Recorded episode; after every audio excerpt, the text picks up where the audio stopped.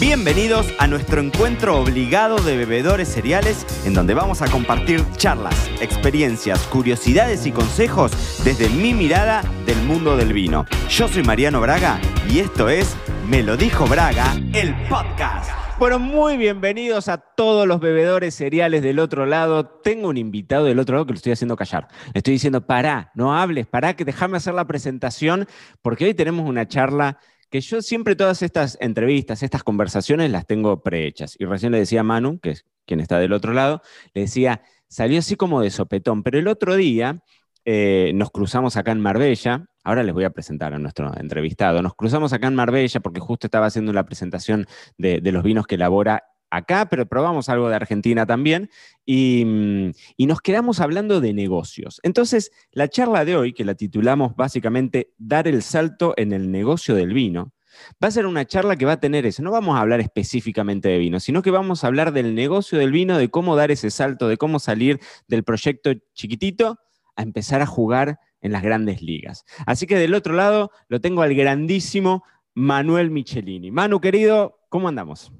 ¿Qué haces, Marian? ¿Cómo va? Ahora sí te dejo hablar, porque te estaba, te estaba haciendo callar. Escuchame, vos querías hablarme, querías, querías hablarme y yo te andaba vetando la posibilidad.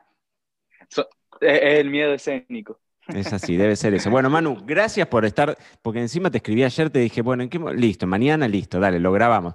Pero vuelvo a decir esto, el otro día que nos cruzamos acá en Marbella, que estabas haciendo la presentación de los vinos, eh, nos quedamos charlando así un poco del tema del negocio del vino. Y tengo preguntas en la cabeza para hacerte que me quedaron eh, dando vueltas de eso, pero bueno, básicamente vos a hoy, hoy te engancha laburando acá, bueno, ahora estás en, en, Madrid, pero te engancho laburando en Mendoza, te engancho laburando en Bierzo, te engancho laburando en Garzón, o sea, estás jugando en, grandes ligas y lo que charlábamos el otro día era eso, dar el salto, salir de la bodega pequeña a dar el salto y jugar en, bodegas más en, las ligas más grandes. ¿Cómo es eso? Contame la situación en la que te agarro hoy. Primero quiero hacer un disclaimer, ¿no? que esto va a ser como realmente un 100% de mi experiencia. Yo creo que hay muchísima gente mucho más capacitada en el negocio, pero bueno, lo que digo, esto va a ser como un poco la, experiencia y un poquito el, día a día que, que, nos hemos encontrado con la familia.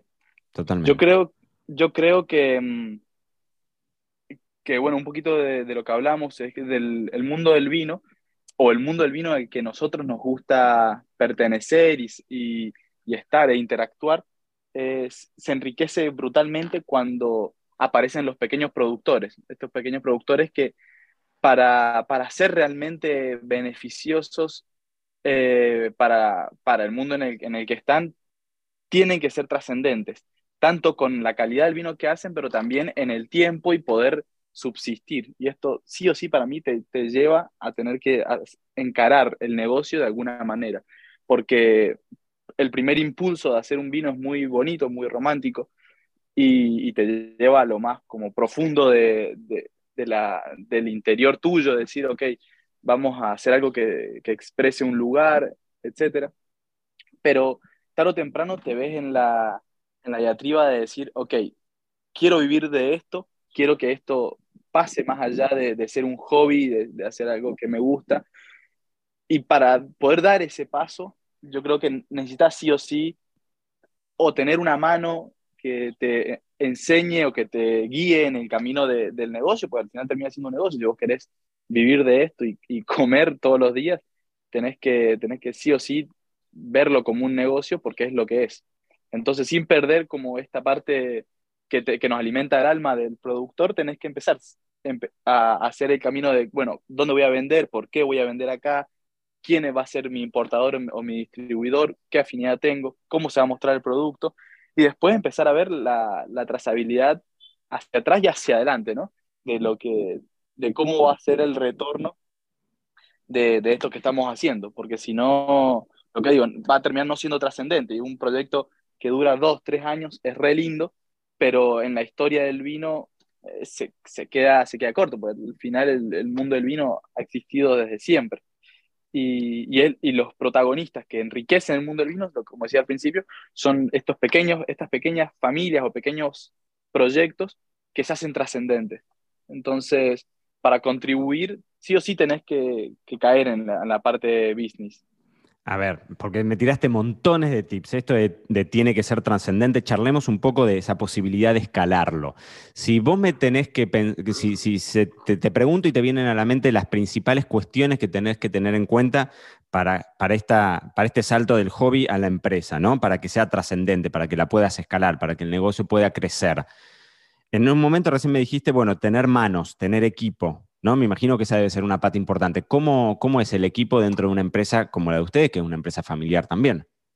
Sí, nosotros, bueno, un poquito lo que nos pasó a nosotros fue de, ese, de, tomar esa decisión. Yo tengo la suerte de, estar en, un tridente, que está mi papá, está mi mamá, que cada uno tiene como su, su forma de encarar el, el, negocio, su forma de, también de digerir esto, de decir, ok, ahora vamos a hablar en serio, muchas veces de sentarnos y decir, vamos a hablar de negocios, no solo vamos a hablar de, de, lo lindo que es hacer vino y lo lindo que es compartirlo con la familia, sino hablemos de negocio, hablemos de, de cómo, hacia dónde vamos a ir, cuál es el rol de cada uno, porque también eh, imagínate que entre ser hijo de, de tus socios, digámoslo así, o, o, pertenecer a esta misma, este mismo ecosistema de, de negocios, tiene que separarse la parte de ser el hijo y de cumplir un rol en el cual vos generás un beneficio a la empresa y del cual la, empresa de cierta u otra manera no puede vivir si no está una de estas tres patas, en el caso personal de Michelin Mufato, ¿no? Entonces es muy importante decir, ok, vos te vas a dedicar a esto, vos te vas a dedicar a esto y vos te vas a dedicar a esto, en nuestro caso. Mi papá es una persona amplia y tremendamente creativa, entonces en toda la parte no solo eh, vitivinícola, sino en la parte de negocios también. Yo soy una persona bastante, bastante más estructurada en la forma de pensar y mucho más lineal al momento de, de llevar a cabo eh, los, los pasos que hay que hacer en el negocio. Mi mamá es la que siempre sigue con el corazón que no se termina nunca de despegar de la parte de elaboración y de la sensibilidad del hacer del vino. Entonces, si bien los tres en un momento somos elaboradores, porque es realmente lo que somos, eh, cuando hay que después decir, ok, vamos hablar de otras cosas, mi mamá es la que sigue la cabeza plenamente en la línea de, la, de, la, producción y mi papá y yo empezamos como esta interacción de decir, ok, mi papá es la persona creativa de, de seek and destroy, digamos, de buscar y, y perseguir y encontrar los objetivos y yo soy como un poquito el motorcito de, como de energía, de intensidad y la parte un poquito más ordenada. Más allá de esto, tenemos que tener manos. Hoy acá en España por ejemplo, tenemos a Andrés, que es eh, una persona que nos quita una tremenda carga de, trabajo y de orden, una persona muy ordenada, con mucho conocimiento. Entonces, también es muy importante esa, parte de saber delegar. Como en Argentina tenemos a Joaquín, que son como. Es como una, la parte gerencial absoluta de los proyectos. Entonces, aprender a delegar de un, de un hobby, hacerlo familia, yo creo que está eso, el, decir, ok, yo no tengo que hacer todo. Tienen que aparecer personas que hagan cosas por mí y después me terminen o reportando o armando estrategias en conjunto. Entonces, yo creo que es muy importante separar la parte operativa de la parte táctica de la parte estratégica. Qué bueno. A ver, hay, se, se, me disparan un montón de cuestiones porque creo que muchas veces nos pasa. Yo también históricamente he trabajado con mi familia, trabajo al día de hoy con mi mujer y demás, y qué importante es esto de decir, bueno, en esto soy bueno. Soy consciente de que no puedo hacer todo, de que no puedo ser bueno en todo y que necesariamente tenemos que hacer una diferenciación de tareas, ¿no? Una separación de actividades. Cada uno tiene una responsabilidad, porque también después esa responsabilidad recae en alguien. Si esto no se hizo, tiene que haber una persona que se lo pueda poner sobre sus hombros, ¿no? Y creo, y acá en, en, esta última parte creo que, que, que dabas un tip que para mí es fundamental, es que la mayor parte, y esto es una asignatura pendiente que creo que tenemos todos universalmente, ¿no? El tema del manejo del dinero, de las finanzas, de entender, de tener educación financiera, que uno nunca la tuvo en la escuela. Yo me formé en una escuela de bachiller, digamos, donde aprendía contabilidad y demás, y no tenía idea de cómo administrarlo. Y esto de que te dicen todos, primero que nada te asignás un sueldo. La, lo fundamental, vos dijiste recién una cuestión que me, que me pareció trascendental, que es, yo en esta empresa genero ingresos, es decir, mi actividad está directamente relacionada con el ingreso de divisas, con el ingreso de dinero, con lo sí. cual me, es, me, esa responsabilidad me genera un sueldo, por un lado. Y por el otro lado, muchas veces desconocemos cómo es el manejo de una empresa, ¿no? O sea, separamos el hobby de la empresa, muchas veces tiene que ver con la parte, con la parte administrativa. ¿Cómo te llevas vos con eso? Con la parte de decir, bueno, esta inversión no la podemos hacer, esto sí. Mira, yo creo que eh, nosotros también nos cuesta, bueno, es muy interesante esto, lo del, manejo del capital, ¿no? O sea, entender bien cómo es un flujo de caja y cómo poder proyectarlo en el tiempo para después uno poder tomar decisiones. Entonces, en nuestro caso, nos, al principio de todo, no, tomamos personas que supieran de eso, pues nosotros sabíamos que éramos grandes carentes de este conocimiento. Entonces, tanto Andrés como Joaquín, en cada uno de Argentina, o sea, en España y en Argentina respectivamente, son personas que están, están formadas en el, en el conocimiento de, de, finanzas. Entonces, a nosotros, yo creo que una parte de emprender es también saber usar el, el sentido crítico acompañado eh, mano a mano del sentido común, ¿no? O sea, primero decir, ok, analicemos esto, para dónde sí, para dónde no, vemos qué tenemos y qué no, y hacia, hacia dónde nos podemos tirar. Y todo eso es ser crítico con el sentido común. Eh, que, que, para mí, eso si bien se, se, aprende, lo que se aprende para mí es el manejo de las finanzas, pero lo que uno trae o se ejercita pero, pero también es un poquito como de tener facilidad o no, es de, usar este sentido crítico para poder ver un plano y decir, acá le estamos pifiando o acá le estamos pifiando. Entonces, con la familia lo que hacemos es nos, nos sentamos con, con, estas personas y decir, ok, analicemos de dónde venimos, dónde estamos y dónde queremos llegar en uno, dos y cinco años. Entonces, como marcando estos objetivos de, de, corto, mediano y largo plazo, es como vamos empezando a caminar. Y, fundamental esto que decide tomarse el tiempo para pensar y para planificar, ¿no? O sea, para tener en claro, nosotros en el, podcast todos los viernes en Bragas son análisis, ¿no? De la vida, pero mucho relacionado con los negocios. Y siempre hablamos de esto, cuán importante es que en lo urgente no te tape lo importante. Y es una frase rehecha, pero uno en general está corriendo detrás de tapar un bache y cuando te, pensa, te, te sentás a pensar y a planificar y a decir, efectivamente, este es el lugar al que yo quiero llegar, como decís, en el mediano, en el corto, en el mediano y en el largo plazo. Y vamos con todos los recursos para este lado, ¿no? vamos dándole duro y parejo. Y escúchame, Manu, ¿cómo, contame ¿Cuál es la importancia que vos le ves al tema del marketing en general, pero de la comunicación específicamente? De el tener un buen diseño de etiquetas para dar ese salto. ¿Cuánto, ¿Cuánta profesionalización crees que es necesaria en ese sentido? Para mí es muchísimo. Tanto es así que te, cuento, Marian, que esto no, te lo había contado antes. ayer empecé un curso de, de marketing y posicionamiento de marcas acá en es un tipo completo, así me gusta. Bueno, pero es una, es una herramienta, es una habilidad fundamental para el enólogo, para el que elabora, porque en definitiva eh, siempre es como, mm, no sé, eh, debatible lo que voy a decir, ¿no? Pero el mundo del vino, la góndola está llena de grandes vinos y lo que termina siendo la diferencia entre que uno se venda más que el otro, también es tu capacidad de comunicarlos. Sí, sí, sí. Para, para mí, las, las personas que vos ves atrás de las grandes marcas de vino y siempre han habido grandes estrategias de marketing. Siempre, siempre, siempre, siempre. Incluso desde, desde, la, desde el no mostrar o del mostrar una super exposición o, o, lo que fuera, digamos, pero siempre hay una estrategia de marketing, incluso cuando uno no lo, no lo hace explícito como tal, ¿no? O sea, muchas veces eh, las, grandes, las grandes personalidades, se me vienen varias, de, tienen una forma de ser que son marketingianas, digamos, y muchas veces los grandes exponentes de, de la vitivinicultura mundial son los que hacen el vino, pero fundamentalmente son los que lo comunican. O sea, sí, sí, sí, totalmente. No, sé, Uber, de Vilén en Romané Conti no es el que hace el vino en la bodega. Puede estar ahí, puede probar, puede ta, ta, ta, pero es el que comunica y es la persona, el frontman de la banda, digamos.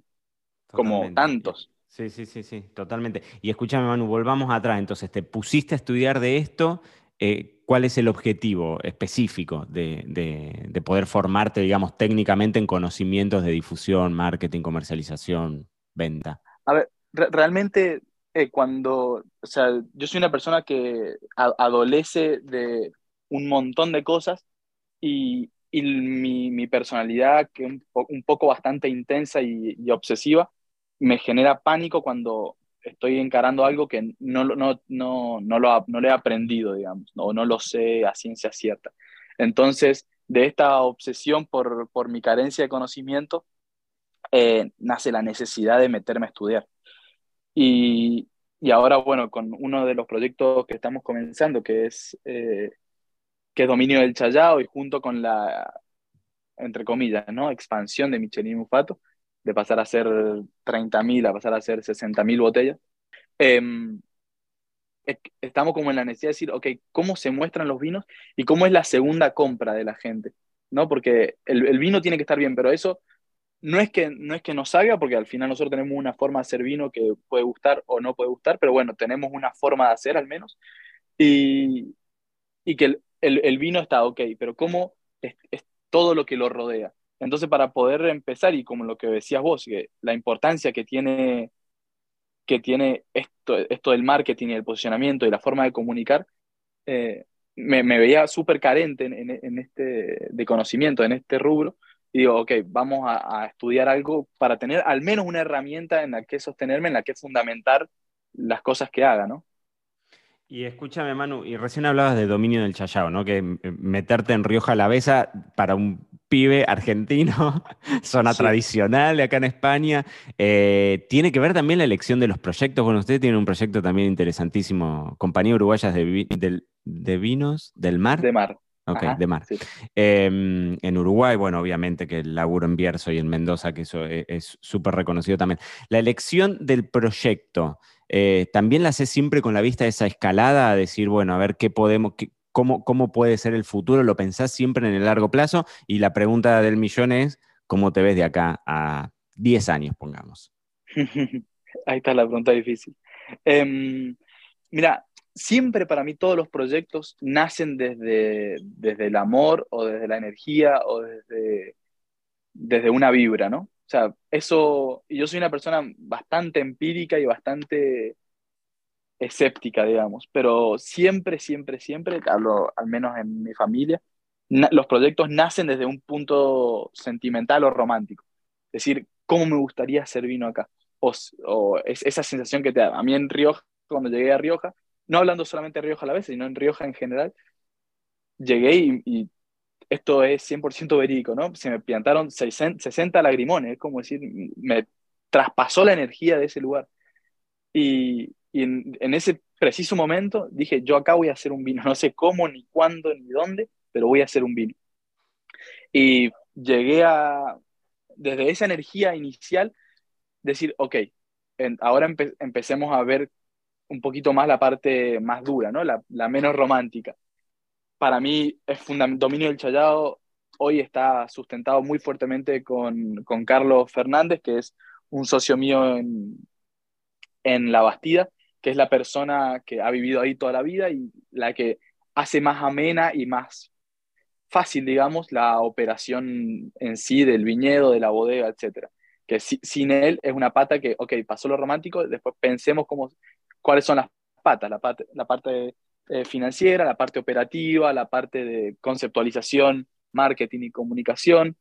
Entonces, yo creo que el, hacer el vino es el principio, la, motivación, la energía, pero luego tenés que ver todas las otras formas para que eso pueda, pueda suceder, ¿no?